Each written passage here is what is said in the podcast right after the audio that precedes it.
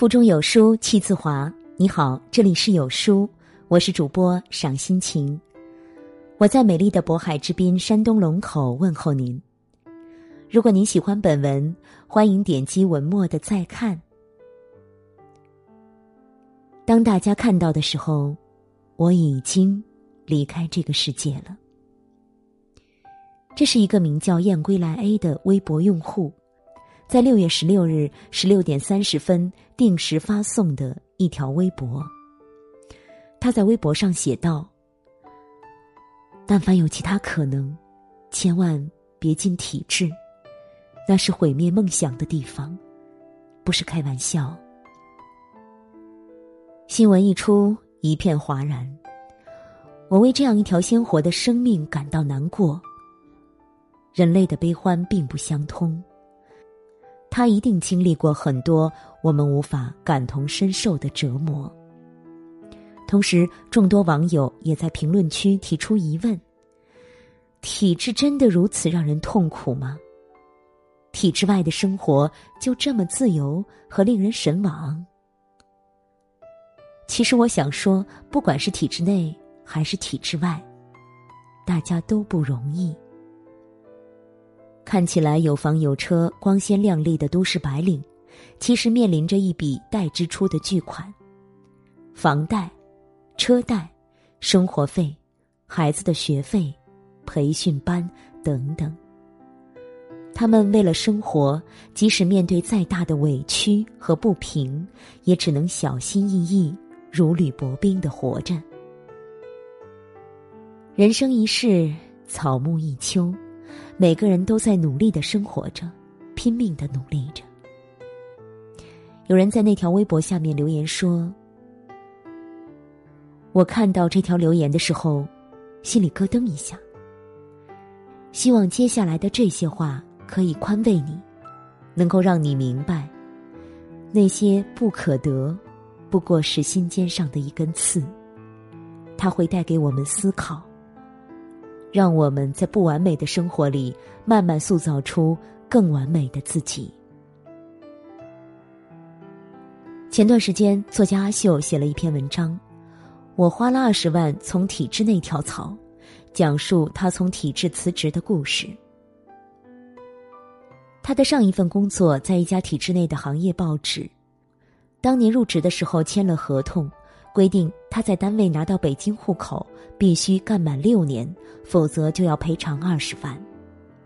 阿秀最后选择花光积蓄从体制内跳出去。看到这个消息，好友群里炸了锅。一时激起千层浪，每个体制内的人心里的纠结又开始蠢蠢欲动，日常焦虑又开始了。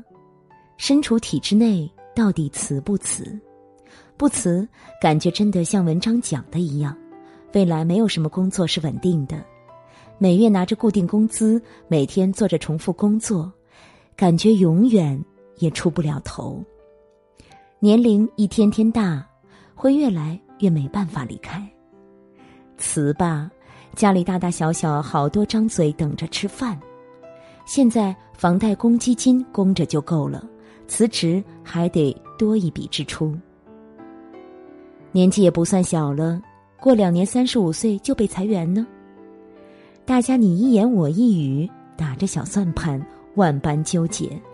其实说到底，是什么都想要，什么都不想失去。最初体制内辞职总是不被大家理解，这些年体制内辞职的人成功的不少。慢慢的，体制内辞职又开始打上了玫瑰色的幻影。走出体制，似乎成为了一种新理想主义，成为适应时代发展、奔向美好理想、迎向浪漫情怀与自由生活的潮流选择。但其实，体制内辞职也不过是从一种工作换成另一种工作，从一种生活方式到另一种生活方式。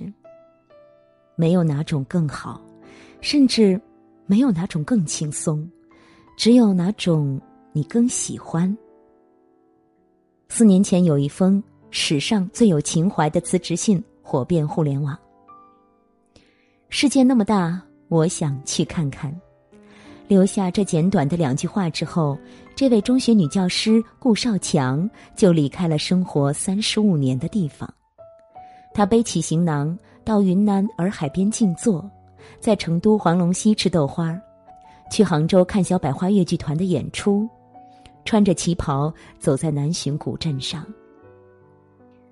顾少强说：“他要的很简单，旅行住五十块钱一天的青旅。”凑旅费就去做义工，洗碗、擦桌子，在街头唱歌，还卖过魔术气球。旅行的路上，他遇到了爱人渔夫，很快他们登记结婚，定居成都，还开了一家名“远归”的客栈，又生下了女儿小鱼儿。他说：“这辈子最正确的选择就是鼓起勇气写下了那封辞职信，否则。”这辈子也不会有现在的一切，与喜欢的人在一起过喜欢的日子。一屋两人三餐四季的生活就是我要的。但是如果想买大房子、想开好车、想吃好的、穿好的，就不要羡慕我了。我的简单你们做不到，还是安心工作，走自己的路吧。顾少强从体制内辞职，选择了一边旅游一边生活，在悠游自在中感受生活的本质。他得到了内心的平静和幸福，也有了很多时间和自由。也许用一个成语可以很好的概括他的状态：得偿所愿。东哥辞职前在老家县城的政府办，县城小地方。待遇虽然一般，但吃在食堂，住在公务员小区，出门拐个弯儿就是单位，生活成本低，幸福指数高，在当地人脉广，去哪办点事儿都灵光。因为有这么个儿子，他妈在小区里都特别受街坊邻里待见，但是他还是决定辞职。他说：“专业不对口，工作没意思，感觉每天在打杂，没劲。”收入太寒碜，去超市买点青菜水果还得比价格，憋屈。他捡起老本行去做设计，很快找到了一个设计公司，特别带劲。过了试用期，待遇就比之前翻了一番。请我吃饭时，全身都是要冒出泡泡的欢喜。早几天去他公司那边办事儿，约他见了个面。没想到一年过去了，他当初的神采飞扬已经被郁郁寡欢取代，还没开口就自动开启了吐槽模式。他说：“顶头上司居然比自己还小五岁，一言不合就甩脸子，完全不给一点情面。客户爸爸不好伺候，一审、二审、三审、四审，改来改去，永无宁日啊！”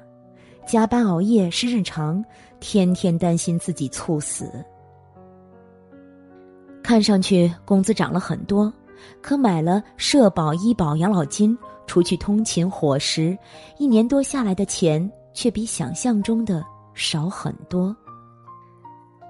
当时他拍着胸脯说自己想好了，可是才一年，言语之间就已经有隐隐悔意。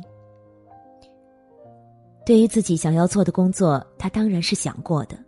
可是，对于工作环境、同事相处模式、工作方式的转变，在体制内待惯了的他，明显难以适应。想清楚，不是只想到好处，而是想到好处又想到代价。不后悔，不是做了才不后悔，是即使得到了最坏的结果，仍勇往直前。体制内工作很多年，身边总有人来来去去。后来发现，那些怨天怨地怨领导、天天嚷着要辞职的，经常只是随口说说；如果本职工作做不好就任性辞职的，出去了可能更潦倒。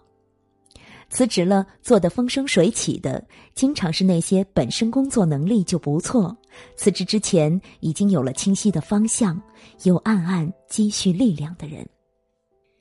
我们只看到了张泉灵四十二岁从央视离开后，在创投界做的风生水起，甚至成为某知识付费平台的董事长，却不知道在进入投资界之前，他花了大量的时间和精力来扫盲了解这一行业。有时为了找项目，他会像当年做记者时找选题、找采访对象那样竭尽全力。他曾给自己定下一个 KPI，那就是每天找一位行业牛人深聊，目的在于不停的从不同方向搬砖，用来构建自己的认知大厦。而聊天的过程就是持续寻找砖块的过程，所以体制内和体制外并不会对一个人有所限制。你能否成功，日子是否快乐，关键看的还是你自己。如果你不喜欢现在的工作，因为它不能让你达到最好的状态，那对于自己喜欢的事情，你是否做了准备呢？毕竟呢，如果一个人平时都只在游泳馆游泳，不甘心游泳馆太小，却从未去更复杂的水域锻炼，有天忽然把他扔到海里，被鲨鱼吃掉的可能性会很大。体制内辞职，应该在辞职之前问问自己：我的内心深处要的到底是什么？我对新的困难有充分的预估吗？我对新工作领域已经有所准备了吗？如果没有，那我有勇气面对不确定的未来吗？我喜欢稳定的，还是充满变化的生活？《肖申克的救赎》中说，有一种鸟儿是关不住的。因为它每一片羽毛都闪耀着自由的光辉。如果你的羽毛丰满，闪耀着光芒，无论你在哪里，你总能找到机会展翅高飞。炎炎夏日到，好礼送不停。不论是擦拭额头的汗水，还是和家人共进晚餐，优质好用的抽纸都是必不可少的。书友们更是纷纷留言，希望有书君送一些福利给大家。本期呢，我们就为书友们送上一份特别的礼物——优质家用抽纸，原木纯品，湿水不烂，擦拭无屑，整整一箱，三十打包，够用一年呢。只需要动动手指，免费包邮到家。现在只需要扫描文末二维码图片即可参与本次活动，限时五百箱，先到先得。快快拉至文末处扫码领取吧。